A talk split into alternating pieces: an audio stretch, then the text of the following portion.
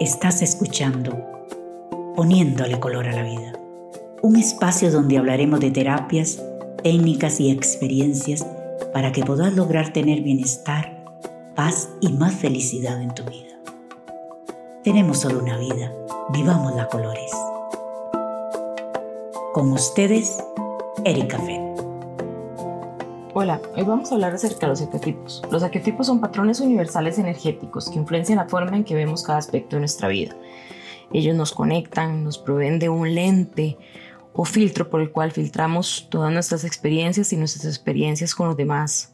Son herramientas de crecimiento, son mapas que nos permiten conocernos al interior en realidad. Y para hacer este ejemplo un poco más claro, me gustaría traer este post de Joseph Campbell que dice, la mitología nos enseña a enfrentar retos con coraje. Los mitos y leyendas son historias arquetípicas que de manera simple y sencilla nos tocan el centro de nuestro ser. Nos recuerdan acerca de nuestros más profundos deseos y nos muestran nuestras fuerzas y recursos escondidos. Son mapas de nuestra naturaleza real en esencia, caminos que nos conectan los unos a los otros, a la naturaleza y al cosmos. Entonces vemos cómo a través de la historia, esta parte de ser universal es súper importante porque Todas estas leyendas y mitos están hechos o creados de manera arquetípica para que no importa dónde estés, si yo te la cuento, vos puedas conectar con esto que es lo que yo quiero invocar en vos. Usualmente, de su manera correcta, lo que quieren invocar son energías positivas de crecimiento, energías que nos conectan, energías que sacan lo mejor de cada uno de nosotros. Un ejemplo de eso es cualquier historia que traiga un héroe. Todas las historias de héroes, no importa dónde sean, en la China, Japón, aquí, Juan Santa María, eh, el que sea. Son historias que nos conectan a esta energía del héroe, a esta energía dentro de nosotros o heroína que dice, vos podés, vos tenés los recursos, anda, no tenés que quedarte aquí paralizado e inerte, sino tenés la fuerza para luchar. Entonces el héroe literalmente es un arquetipo y la heroína. Y me encantan estas palabras simples porque yo soy de una follower o, me encanta Carolyn Mist y cómo ella trabaja los arquetipos y los trabaja así con palabras simples y sencillas que nos conectan en modo cotidiano a lo que, a lo, a lo que en este momento de la vida podemos conectar con. Entonces, desmitificamos o traemos en lugar de la diosa Artemisa palabras que más fácilmente podemos entender. No porque la diosa Artemisa no sea un arquetipo fundamental, sino porque para entender el, arquetipo de Artemisa tenemos que entender mucho acerca de ella, la historia griega y demás, antes de poder conectar con todo lo que ella nos viene a enseñar. Entonces Carolyn Miss como que agarró todos estos y los puso como en palabras de, de este momento, el héroe, el artista, el artista y el artista, un ejemplo arquetípico excelente sería Gepetto en la historia de Pinocho. Ella trajo El Vengador y qué más ejemplo que hasta la película que acaba de pasar, The Avengers de Marvel, donde venimos a vengar las injusticias. Curiosamente, el vengador tiene dos posibilidades, o lo viene y lo venga con la misma violencia, o viene y busca la, justicia por otro camino. Habiendo dicho eso, estemos claros que todas las energías arquetípicas tienen dos lados de la moneda. La luz, que es su mayor regalo y que colocadas desde ese lugar en nuestro ser, vienen a ayudarnos a crecer, a, a realmente crear campos y espacios donde podamos conectar los unos a los otros de la manera más sana. Y tienen sombra. Y tienen sombra porque tal vez no los entendemos bien, porque no los hemos transitado a conciencia. Entonces no los usamos de su mejor manera para nuestro crecimiento en realidad. Y usualmente los usamos muy en contra de nosotros y en contra de los demás. Y eso pues no es lo correcto. Por eso es que esta invitación a los arquetipos es para que profundicemos un poco en estos mapas energéticos y de comportamiento hasta cierto punto que nos ha dado la vida para trascenderlos, cruzarlos y poderlos colocar de la mejor forma como una herramienta no solo de crecimiento, sino de posibilidades de conexiones reales, de lazos verdaderos los unos con los otros. Entonces, entre otros de los que podemos hablar está el niño, la madre, el padre, el místico, el sanador, eh, ya les dije del artista, bueno, y un sinfín, hasta el storyteller está. Eh, el Don Juan, la seductora, etc. Y ella habla que hay cuatro, que todos en este momento de la humanidad vamos a cruzar por.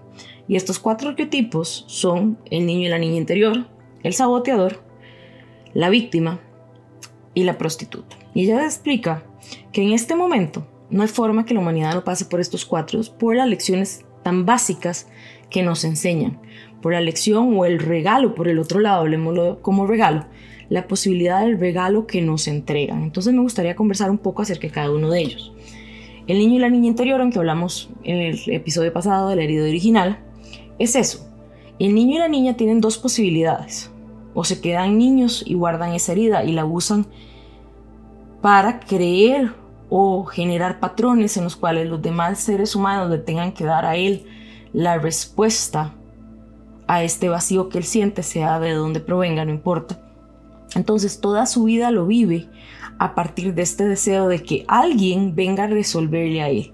Si el niño o el adulto de este niño crece, volver para atrás, logra sanar y trascender esa herida, se devuelve los recursos a sí mismo y entiende que él como adulto es el que puede darle a su niño la posibilidad de crecer y utilizar todas esas fortalezas para crear la vida que ellos dos desean. Entonces, esta es la importancia de este arquetipo. La posibilidad es, lo uso para mi crecimiento, lo sano, y yo me devuelvo todo esto y entiendo que yo soy el único creador de mi realidad, tomo ese poder y hago con mi vida lo que yo deseo, o vivo siempre a partir de esta herida y necesito y creo que todos los demás son los que pueden hacer mi vida una realidad, entonces no vivo para mí, vivo para los demás, por lo que los demás puedan darme a mí. Entonces vemos que es como un círculo un poco vicioso, porque es decir, si yo creo que los demás pueden darme lo que yo me puedo dar, les estoy dando todo mi poder a ellos, en vez de devolvérmelo yo y crear el mundo que yo deseo para mí mismo. Entonces esa es el niño y la niña, como les dije, lo hablamos más profundamente en el episodio pasado. El saboteador es una energía que realmente está ahí para contarnos cuando alguien nos quiere sabotear o cuando nosotros mismos estamos por sabotearnos. Esa es su real labor, venir y contarnos como, hey, mae, eh, te estás autosaboteando, no te das ni el chance de caminar tres pasos. porque no vemos qué es lo que nos da miedo? Lo trabajamos y tal vez así caminemos y no nos quedamos en este lugar que, que podríamos dejar por otro mejor. Entonces, así como nos lo viene a contar nosotros cuando estamos a punto de sabotearnos, viene la otra origen y nos dice, Mae, eh, esta persona no tiene tus mejores intenciones. Yuhu, yo estoy aquí, vos lo estás sintiendo. Échate para atrás, analízalo con calma, pensalo bien. Me explico, esa es la energía del saboteador en realidad. Él viene a contarnos, a avisarnos, a prevernos de lo que puede suceder. Él no viene a autosabotearnos.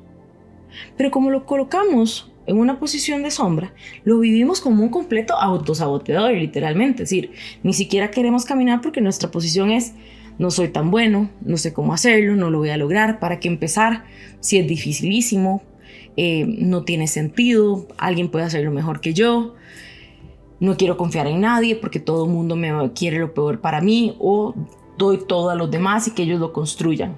Entonces, porque es importante colocarlo donde corresponde, porque además me da esa visión, es el que viene y me dice, ok, pero pongamos atención, porque es que no da, porque es que no queremos tratar, qué es lo que hay detrás de autosabotearnos, cuál es el miedo, cuál es la parálisis, eh, cuáles son los recursos que necesitamos ir a construir, a aprender, qué es aquello que nos falta para poder lograrlo y poder entonces así en lugar de autosabotearnos, tener todo lo que necesitamos y traer todas estas herramientas a la mesa y darnos el chance de crecer hacia algo que nos es nuevo.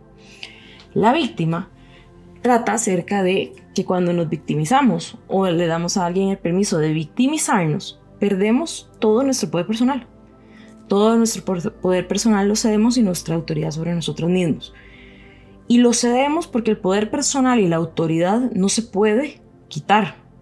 Nadie me la puede venir y robar, yo la cedo. Entonces la víctima es la que viene y nos dice como, ay, aló, porque estamos en este lugar, en esta posición tan debilitados, no somos tan débiles, porque es que no querés vos hacer lo que vos puedes hacer con tu vida y crees que todos ellos decidan por nosotros, qué es lo que hay detrás, qué es lo que vas a ganar así, ellos no te conocen tanto como vos. O, por otro lado, la que nos dice, yuhu, el vecino te está poniendo como víctima, Bueno, te das cuenta con que el papel sea cómodo, eh, te está quitando todo tu poder personal. ¿Cómo lo vamos a ir a buscar después? Me explico. Porque la víctima lo que viene es a contarnos esa historia para que nosotros podamos ir adentro y ver por qué es que queremos ceder nuestro poder personal y por qué es que queremos ceder nuestra autoridad, por qué queremos estar en un lugar debilitado, poniendo a los demás en un lugar de mucha más fuerza para que tomen decisiones por nosotros. Entendamos, nadie sabe qué es mejor para nosotros que cada uno de nosotros. Todos llevamos nuestro mejor maestro adentro. Entonces, la víctima viene a contarnos como esa historia porque muchas veces dentro de esta historia la víctima viene un cuento como, ok, si yo te permito, vos tomas todas las decisiones y si algo sale mal, entonces es culpa tuya. Entonces vemos aquí en este ejemplo que acabo de dar los dos juntos, el saboteador y la víctima, porque es súper normal tenerlos juntos, es decir, yo mejor me autosaboteo de una vez, te doy a vos todo el riesgo y si sale mal, yo soy la víctima porque todo salió mal y vos no lo pudiste hacer y usaste mis recursos y yo me autosaboteo porque si saliera bien, no fui yo el que lo logró, fue usted vos. Entonces es súper, súper, súper normal tenerlos juntos. Por eso es que es interesante conocerlos y verlos dentro de nuestra vida, porque son usualmente arquetipos que se conectan los unos a los otros. Y tenemos a la prostituta y la prostituta literalmente lo que viene a contarnos es acerca de nuestro valor, no estamos hablando de un valor monetario, estamos hablando de un valor de, ética y moral más profundo que monetario, aunque también toca esos aspectos. Ella es la que viene y nos dice, te están tratando de comprar, ¿quieres venderte o no? ¿Ese es tu precio o no? Ella es la que nos viene y nos cuenta, creo que tus valores no tienen precio, sin embargo te les están poniendo uno. ¿Por ahí quieres cruzar? Los valores tienen o no un precio. Y ella la que viene y nos dice, te estás vendiendo porque tenés miedo. Y te estás vendiendo porque crees que necesitas el apoyo de esa persona. No siempre es una transacción sexual, entendamos. Muchas veces, muchos casos lo vivimos a diario en una serie de facetas tan fáciles como eso. Laborales, económicas y demás. Y ella nos viene a decir que hay cosas que no se pueden comprar. Y hay cosas que no se pueden ceder, que son nuestras que nuestro valor como seres humanos no está a la venta. Y si lo estuviera, porque realmente tenemos una necesidad económica, perfecto, pero crucémosla con conciencia, a sabiendas de que literalmente estamos pasando por ahí porque no nos queda de otra.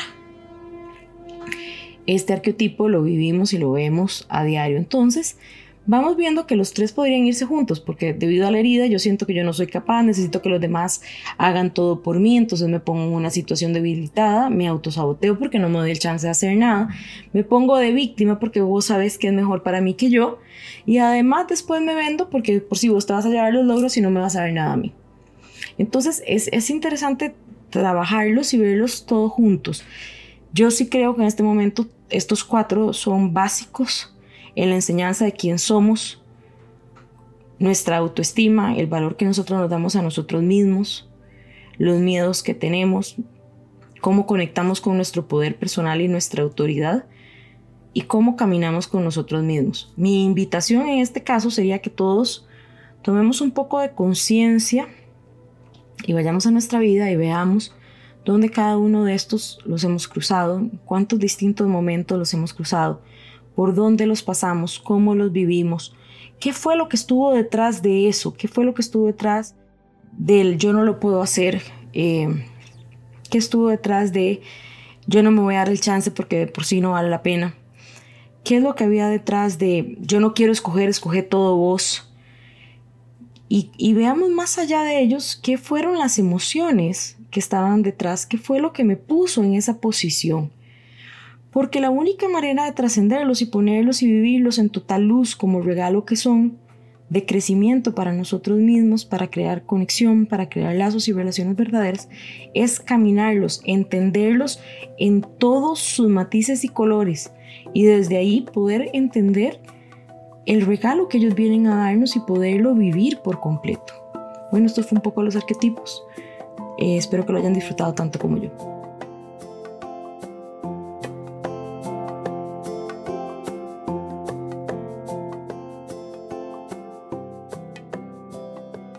Esto fue poniéndole color a la vida. Nos escuchamos pronto.